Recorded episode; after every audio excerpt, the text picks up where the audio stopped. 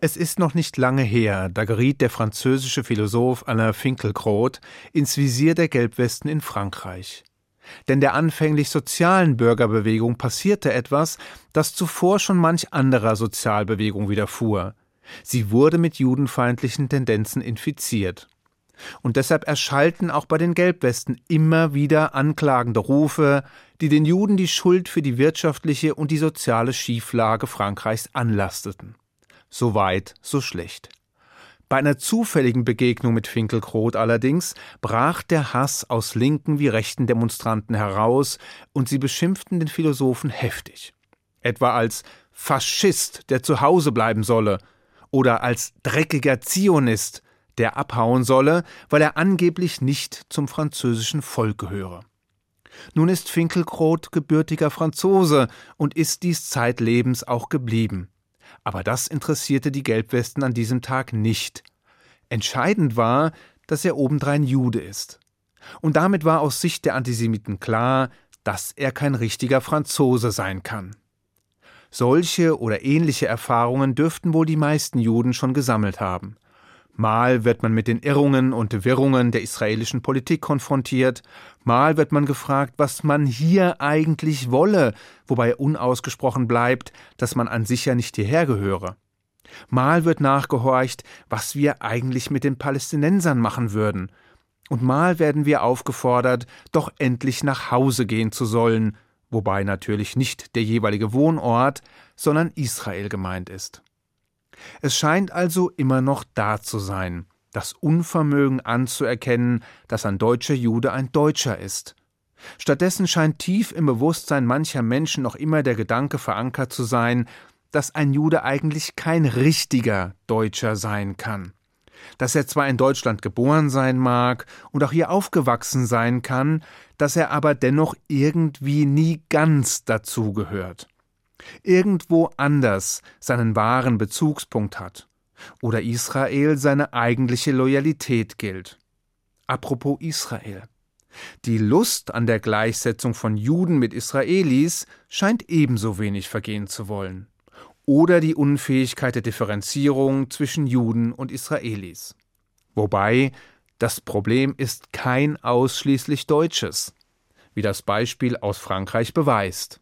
Es scheint vielmehr ein eigener Ausdruck von Engstirnigkeit zu sein, eine Spielart des mentalen Tunnelblicks, gepaart mit einem sehr eigenen Verständnis von Volk und Nation.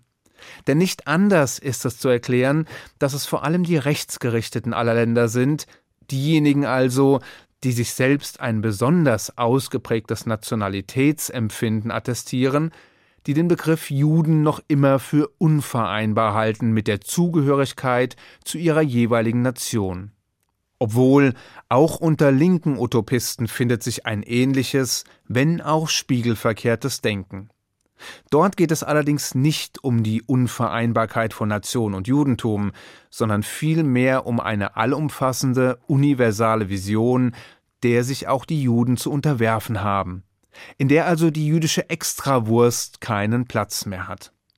Oder wie es der erste Präsident der Nationalversammlung nach der französischen Revolution Clermont-Tonnerre ausdrückte, den Juden als Nation ist alles zu verweigern, den Juden als Menschen ist alles zu gewähren. Mit anderen Worten, die Heilsversprechen der französischen Revolution, also Freiheit, Gleichheit, Brüderlichkeit, gelten für Juden nur dann, wenn sie aufhören, Juden zu sein. Jüdische Nation, jüdisches Volk, Jude, Zion, Israel, Israeli, Israelit, die Begriffsverwirrung kann so manchem zu schaffen machen. Und sie läuft uns in unterschiedlichen Kombinationen und Konstellationen immer mal wieder über den Weg. Besonders beliebt ist allerdings die folgende Schlussfolgerung. Wenn Israel der jüdische Staat ist, dann sind auch alle Juden gleichzeitig Israelis. Und wenn ein Jude nicht in Israel lebt, kann er dann überhaupt ein Angehöriger des Volkes Israel sein? Also Israeli oder Israelit, was wiederum keineswegs das gleiche ist. Und erst recht nicht dasselbe. Ein Grund für die Verwirrung könnte darin liegen, dass sich speziell in Deutschland mit Beginn der Emanzipation viele jüdischen Gemeinden als israelitische Religionsgemeinschaften bezeichneten. Israelitisch wohlgemerkt, nicht israelisch, denn das Israelische bezieht sich auf das Land Israel, jenes Land also, das damals, zu Beginn der Emanzipation, nur als Sehnsuchtsort verstanden werden konnte. Das Land, wo Milch und Honig fließen, das in Gebeten, in Liedern und in den heiligen Schriften eine so zentrale Rolle einnahm und das in den Vorstellungswelten der Juden überall auf der Welt der zentrale Fixpunkt war. Und das Israel, das 1948 wie durch ein Wunder wieder mit neuem Leben gefüllt wurde, aufwachte aus einem bald 2000-jährigen Schlaf, als neuer, moderner Nationalstaat, als Israel. Israelitisch hingegen bezieht sich auf die Abstammungslinie der Juden. Sprich, wir haben laut der Torah drei Stammväter, Abraham, Isaac und Jakob. Und von eben diesem Jakob wird berichtet, dass er an einem epochalen Wendepunkt in seinem Leben einen neuen Namen erhielt. Nachdem er eine ganze Nacht lang mit einem Engel gerungen hatte und schließlich einen Segen verlangte, wurde ihm der Name Israel verliehen.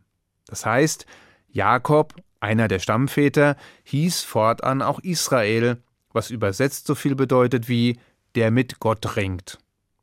Und dieser Gottesstreiter wiederum hatte zwölf Söhne, die in just diesem Moment zu den Söhnen Israels wurden. Also nochmal. Die zwölf Söhne Jakobs wurden nach dessen Namensänderung zu den zwölf Söhnen Israels. Und daraus entstanden wiederum zwölf Stämme, die Israeliten. Wenn wir also von Israeliten sprechen, dann meinen wir in aller Regel die Kinder Israels, die Nachkommenschaft des Jakob, die später zu einem Volk wurden, nämlich dem Volk Israel. Diese Israeliten, also die Angehörigen des Volkes Israel, sind aber eben nicht zu verwechseln mit dem heutigen Israelis. Wenn wir heute noch gelegentlich von israelitischen Gemeinden hören, dann bezeichnet das eine jüdische Gemeinde. Aber wieso eigentlich jüdisch? Eben hieß es noch israelitisch. Was denn nun? Beides. Denn ganze zehn Stämme, die aus den Kindern Jakobs hervorgingen, verschwanden im Lauf der Geschichte. Übrig blieben nur zwei: der Stamm Benjamin, ein zahlenmäßig kleinerer Stamm, und der große Stamm Juda. Und von eben diesem Juda erhielten die Juden ihren Namen. Juda, Juden. Eigentlich ist die Unterscheidung zwischen Israelit, Jude und Israeli gar nicht so schwer, oder? Da wir Juden es aber anscheinend kompliziert mögen, wurde noch ein wenig Verwirrung ins Spiel gebracht, denn die Vorhersage des Propheten Jesaja, dass die von Gott Erlösten singend nach Zion zurückkehren würden, wurde nach rund 2000 Jahren erzwungenen Exils zwar tatsächlich Realität. Allerdings hieß der auf dem ursprünglichen Territorium gegründete Staat entgegen der Prophezeiung nicht Zion, sondern eben Israel. Und damit wurden alle dorthin zurückkehrenden Juden zu Israelis. Um es also in wenigen Worten noch einmal zu wiederholen. Ein Israelit ist ein Nachkomme irgendeines der zwölf Söhne Jakobs, dessen Name zu Israel wurde. Und ein Israeli ist jemand, der im Land Israel lebt und dessen Staatsbürgerschaft besitzt. Dieser kann daneben Jude sein, muss es aber nicht notwendigerweise, denn im modernen Staat Israel leben auch Muslime, Christen, Bahai und andere. Es ist also nicht nur der Staat der Juden, sondern auch ein demokratisches Staatswesen, dessen Staatsbürgerschaft allen Menschen offen steht. Juden können also als Juden überall auf der Welt leben. Naja, vielleicht nicht unbedingt in der arabischen Welt, aber fast überall sonst. Tun sie es in Israel, dann sind sie in der Regel Israelis. In Deutschland sind sie Deutsche, in Frankreich Franzosen und in Amerika Amerikaner, es sei denn, sie haben daneben noch die israelische Staatsbürgerschaft. Jedenfalls geht die Gleichung, wonach alle Israelis Juden sind oder alle Juden Israelis, nicht auf. Bestimmt aber sind alle Juden auch gleichzeitig Israeliten, Angehörige des Volkes Israel oder Kinder Israels, und zwar nicht des Landes, sondern der Person. Zugegeben, das Ganze ist ein wenig kompliziert. Aber warum sollte es auch einfach sein, wenn es doch auch kompliziert geht? Ich wünsche Ihnen einen guten Schabbat. Shabbat Shalom.